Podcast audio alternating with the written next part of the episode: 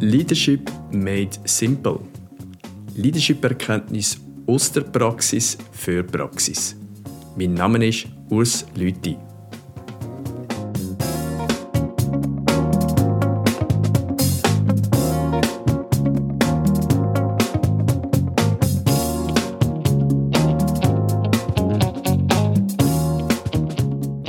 Grüezi miteinander und willkommen zu einer weiteren Flashback-Runde.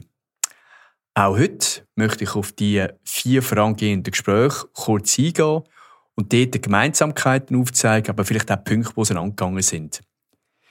Bei allen vielen ist es für mich irgendwo offensichtlich gewesen, dass sie unabhängig voneinander sehr starke Menschenfreunde sind. In dem Zusammenhang ist es dann nicht überraschend, dass sie auch sehr empathisch sind. Wobei bereits da natürlich ein ganz wichtiger Aspekt kommt, der dann auch zu einer Unterscheidung kann führen kann. Empathisch heisst nicht automatisch, dass ich es mit dem besser mache. Empathisch heisst eigentlich nichts anderes, dass ich die Fähigkeit habe oder mich zumindest bemühe, bestimmte Themen, bestimmte Sachverhalte aus Sicht von vis à -vis anzuschauen. Auch wahrzunehmen, wie es in dieser Person könnte gehen.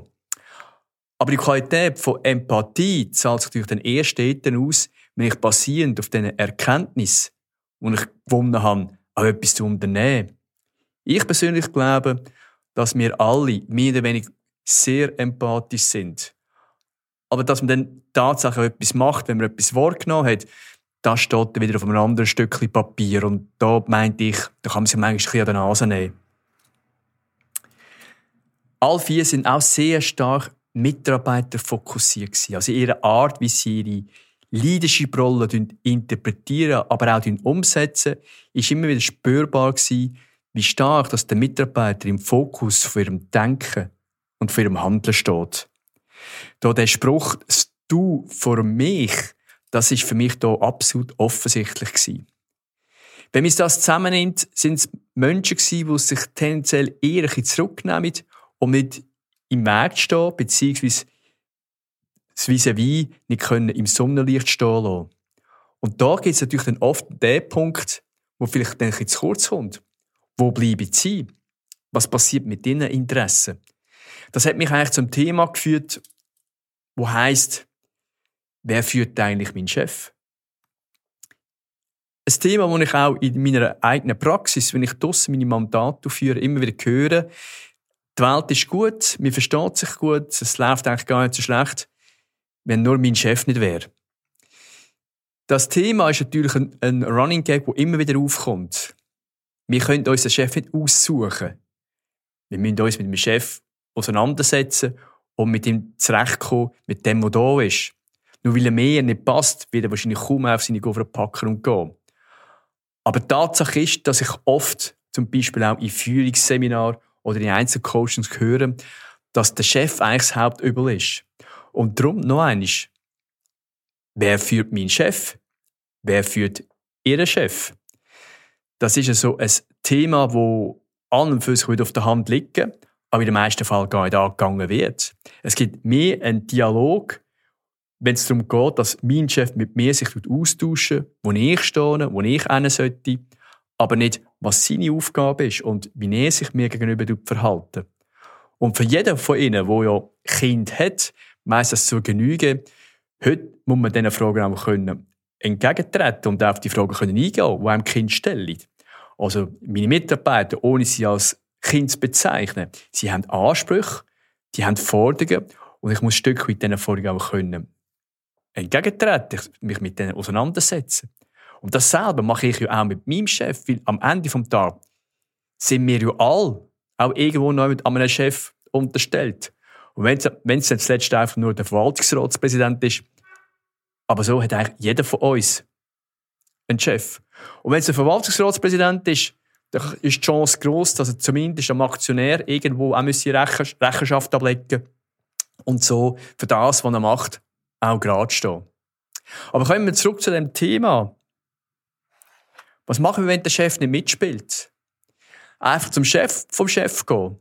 Äh, das ist tatsächlich eine Variante. Nur, da gibt es ganz klare Regel. Wenn jemand mit seinem Chef einen Schlag kommt, dann muss er es probieren. Er muss verschiedene Varianten angehen. Er muss verschiedene Gespräche suchen. Und erst dann, wenn er all die Möglichkeiten ausgeschöpft hat und mit dem wirklich in den Schlag kommt, dann kann er zum Chef von seinem Chef gehen. Auf der anderen Seite, wenn er zu früh auf seinen Chef umgeht, gibt das einen Vertrauensverlust. Und der Chef von meinem Chef wird nur eins sagen, und das hoffe ich dann aber auch, dass er mich zurückschickt und mir nur eins sagt, was ich zu tun habe, und zwar mit meinem eigenen Chef zu reden. Es gibt hier natürlich verschiedene Ansätze und es ist nicht immer gleich einfach, so ein Problem zu lösen. Aber wenn Sie mal ruhige Minuten haben, wenn Sie mal Zeit und Musse haben, stellt sich ein paar Fragen. Die eine ist zum Beispiel, was erwartet Ihr Chef von Ihnen? Wie klar ist Ihnen, was Ihr Chef von Ihnen erwartet? Wie wollen Sie eine gute Leistung bringen? Wie wollen Sie, ohne dass der Chef da ist, aufgrund der Resultate, die Sie in Ihrer Arbeit erreicht haben, selber können feststellen, ich habe einen guten Job gemacht oder heute ist es nicht so gut gewesen. Die Erwartungshaltung ist offen so ein bisschen diffus, nicht klar und präzise dargestellt. Und dort denke ich, wenn es der Chef nicht macht, dann liegt es an Ihnen. Gehen Sie zu Ihrem Chef und fragen ihn mal einmal, was erwartest denn du eigentlich von mir? Ich mache manchmal einen Spass und frage in meinem Seminar, was sind eure Hauptstärken? Ich bin früher äh, mit drei Stärken gekommen. Ich habe von meinen Teilnehmern drei Stärken wählen. Äh, hat einfach ein Problem gegeben. Es ist viel zu lange gegangen, bis sich die, die Mitarbeiter, die an dem Training sind, überhaupt auf eine Stärke können einig sein. Das heißt, wir sind uns dessen nicht bewusst, was wir wirklich können. Wo liegen unsere Stärken? Aber wo wollen wir, gerade in einer Zeit, wenn es drunter und drüber geht, wo wir mit Druck, mit unbequemen Herausforderungen uns auseinandersetzen, wo wollen wir auf unsere Stärken zurückgreifen, wenn wir sie nicht kennen? Oder wenn alles drunter und drüber geht, dass wir auch genug Selbstvertrauen aufbauen können, wenn wir gar nicht wissen, auf was unser Selbstvertrauen passieren soll. Dazu braucht es das Wissen von den eigenen Stärken. Und jeder Mitarbeiter, der einigermaßen einen mitarbeiterorientierten Vorgesetzten hat, weiß im Normalfall auch, wo seine Stärken sind. Also auch da, wenn man nicht aus dem Stand mindestens drei Stärken kann von sich beim Namen nennen, und die haben ihr alle, sonst wären die nicht an der Stelle, wo sie sind. Dann geht zum Chef und fragt ihn, was sind eure mindestens drei Stärken, die ihr habt? Vielleicht gibt es unter diesen Stärken sogar etwas, was ihr gerade sehr gut könnt. Also auch da. Was könnt ihr sehr gut? In was sind ihr wirklich stark? Und da auch bitte nicht in Flosken ausweichen, wie beispielsweise, ich bin geduldig. Geduldig kann manchmal auch heissen, ich traue mich nicht zu wehren. Ich kann gut zulassen. Ja, das ruhig sein ist nicht mal so ein Problem. Die Frage ist, wie höre ich zu? Bin ich in der Lage, das wirklich zu reflektieren? Also nur nichts sagen heisst nicht, ich bin gut im Zulassen. Also was ist wirklich eure Stärken? Wenn ihr da nicht sicher seid, fragt euren Chef. Und dann kommt natürlich auch noch die Frage, wo man manchmal ein bisschen zögerlich ist und wo man vielleicht sich auch nicht so richtig traut. Wo habe ich noch Potenzial? Wir alle haben Potenzial. Im einen mehr, im anderen weniger. Und auch da ist wichtig, wir reden nicht von Schwächen. Wir reden von Potenzial. Sachen, die man eigentlich gar nicht so schlecht macht, aber man kann es noch besser machen. Man hat dort noch Möglichkeiten, um dort vielleicht schlenker zu sein, schneller zu sein, weniger Aufwand betreiben oder schlicht und ergreifend weniger Fehler zu machen. All diese Themen erwartet eure Mitarbeiter von euch auch. Euer Mitarbeiter will auch wissen, und zwar ganz präzise, was ihr von ihm erwartet. Er will wissen, wo seine Stärken sind. Weil ein Thema ist Selbstvertrauen, das andere Thema ist Motivation. Und das hängt ganz fest zusammen mit, dem, mit den Stärken vom Einzelnen. Oder schlicht und ergreifend, wo haben eure Mitarbeiter Verhaltensweisen, die richtig gut sind? Das alles müssen eure Mitarbeiter wissen. Und das wissen sie von euch. Und wenn ihr es nicht wisst, könnt ihr das klarstellen. Und eure Mitarbeiter müssen auch wissen, wo das sie noch Potenzial haben. Das ist nicht anders als fair. Weil Leadership, nach meinem Dafürhalten, ist eigentlich primär Mitarbeiterentwicklung. Und Mitarbeiterentwicklung ist das Thema, das ich heute anfange und die 14 Tage abgeschlossen habe. Mitarbeiterentwicklung ist eine permanente Arbeit. Das ist etwas, das fortlaufend funktionieren und aktiv angegangen wird. Mitarbeiterentwicklung basiert auch auf den Ziel, die man mit dem Mitarbeiter festgelegt hat.